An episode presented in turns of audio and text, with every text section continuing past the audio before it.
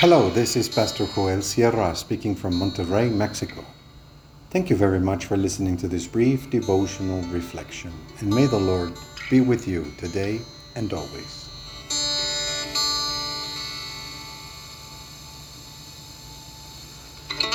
God's love never ends.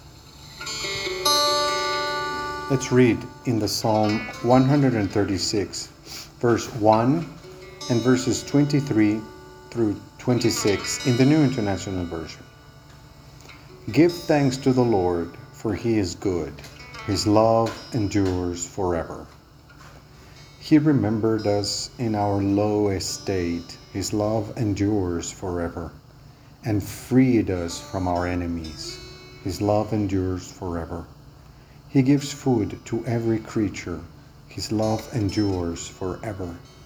Give thanks to the God of heaven his love endures forever.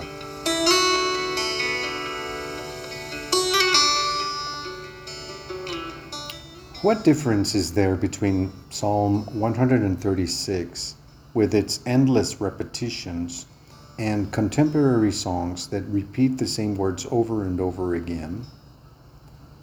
To begin with, we would have to point out that within the entire collection of Psalms, there are not many that are repetitive. Rather, repetitive ones are the exception. While in contemporary song collections, it seems that the exception is that they are not repetitive.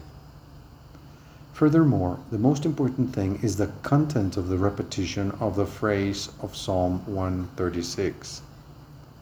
While contemporary songs repeat over and over again that God is great and that, that our love for God is great. Psalm 136 repeats 26 times that the love of the Lord is what never ends. The effect of this psalm is to give us a taste of what the eternity of God's love means. Endless repetition gives us the impression of something that is lasting and that will never pass. This is the love of the Lord. The point of the psalm is not about giving that effect to our love for God, but the other way around. What's eternal is God's love for God's world and not our praise for His greatness or our displays of love.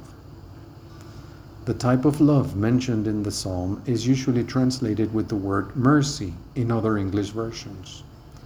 It is a committed love it is not just warm feelings, nor is it just affection, however endearing that affection may be.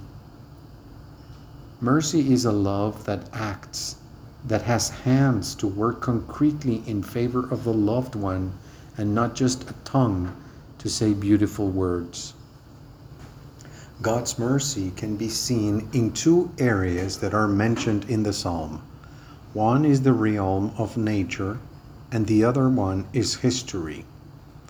The sustenance of all living beings, whether by photosynthesis, by hunting, or by any other means of physiological obtaining of energy, is a gift of the eternal love of God.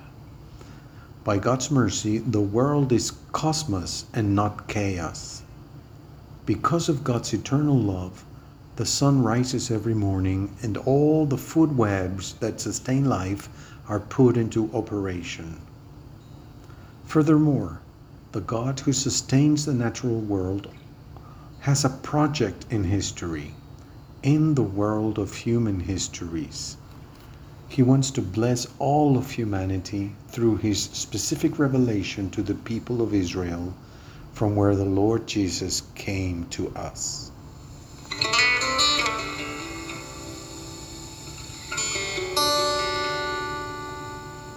Let's pray. Thank you, God, because in, in the life, death, and resurrection of Christ, we have the greatest proof of your committed love for your whole world. Amen. God's committed love is new every morning.